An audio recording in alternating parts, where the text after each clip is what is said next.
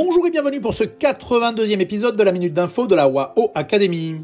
China Mobile, l'un des trois opérateurs des télécommunications en Chine, avec China Telecom et China Unicom, a été forcé de se retirer de la bourse de New York l'an dernier à cause des tensions géopolitiques sino-américaines. China Mobile a donc fait son introduction à la bourse de Shanghai ce 5 janvier 2022. Celle-ci a été réussie grâce notamment aux souscriptions des sociétés d'État. La valorisation de ce spécialiste des technologies mobiles, notamment de la 5G, est évaluée désormais à 165 milliards d'euros.